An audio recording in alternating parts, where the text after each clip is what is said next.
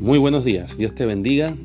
Qué gusto poder estar nuevamente contigo y poder compartir una porción más de la palabra de Dios. Espero que el día de hoy esta porción pueda ser de edificación para tu vida y de estímulo en el crecimiento de nuestro Señor y Salvador Jesucristo. El día de hoy, si tienes tu Biblia cerca, acompáñame al libro de Crónicas. Primero de Crónicas, capítulo 5. Y vamos a centrarnos en el versículo 22. Pero permíteme leer el contexto. Vamos a leer del verso 18 al verso 22. Dice, los hijos de Rubén y de Gad y la media tribu de Manasés, hombres valientes, hombres que traían escudo y espada, que entensaban arco y diestros en la guerra, eran 44.760 que salían a la batalla.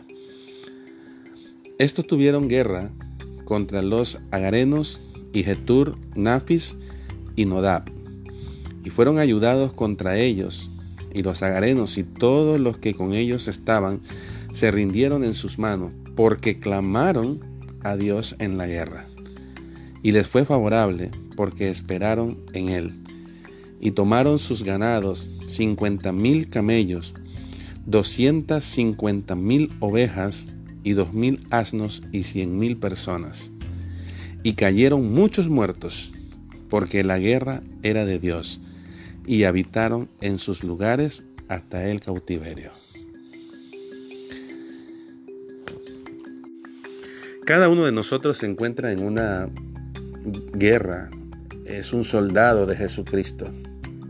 Y debemos luchar, debemos enfrentar esta batalla en dependencia de nuestro Señor, teniéndolo a Él como nuestro estandarte.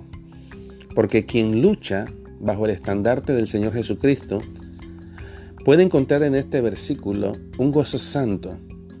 Porque así como era en los tiempos antiguos es ahora, y si la batalla es de Dios, la victoria siempre será segura.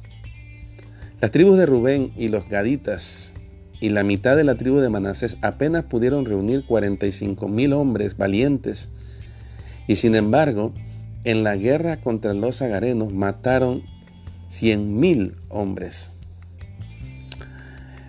¿Por qué razón pudieron hacer esto? ¿Por sus fuerzas? ¿Pudieron hacer esto por su poderío bélico? No, lo hicieron por cuanto confiaban en Dios y clamaron a Él en medio del combate y Dios los ayudó a derrotar a los agarenos y a sus aliados. El Señor nos salva ni con poco ni con muchos.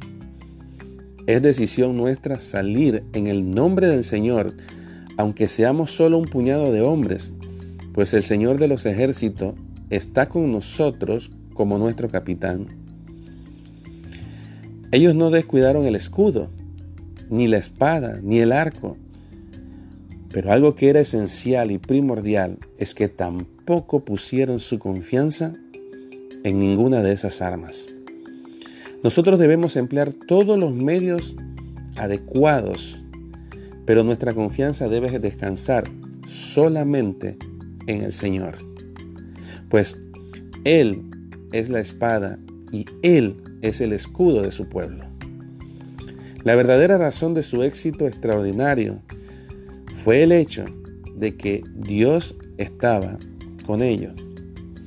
Amado, al luchar contra el pecado interno, con nuestra propia naturaleza pecaminosa o con el pecado a nuestro alrededor, quizás cuando estés luchando con errores doctrinales o con la conducta de las personas a tu alrededor, con la maldad, con demonios y aliado de demonios, porque la escritura nos dice que no tenemos luchas contra sangre y carne, sino contra principados y potestades en las regiones celestes.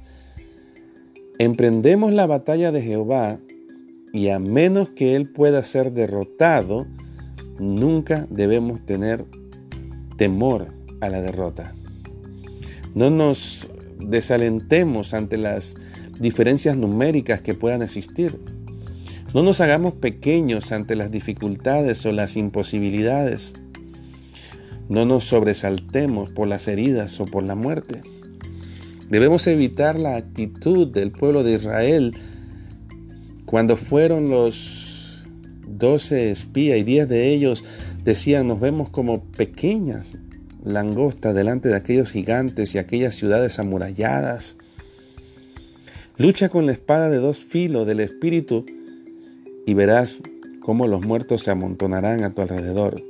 La batalla es del Señor y Él entregará a sus enemigos en nuestras manos. Con paso firme, mano dura, corazón intrépido y celo ardiente, adentrémonos en la lucha y las huestes de maldad huirán como tamo que se lleva la tormenta. Levántate, levántate por Jesús. La contienda no durará.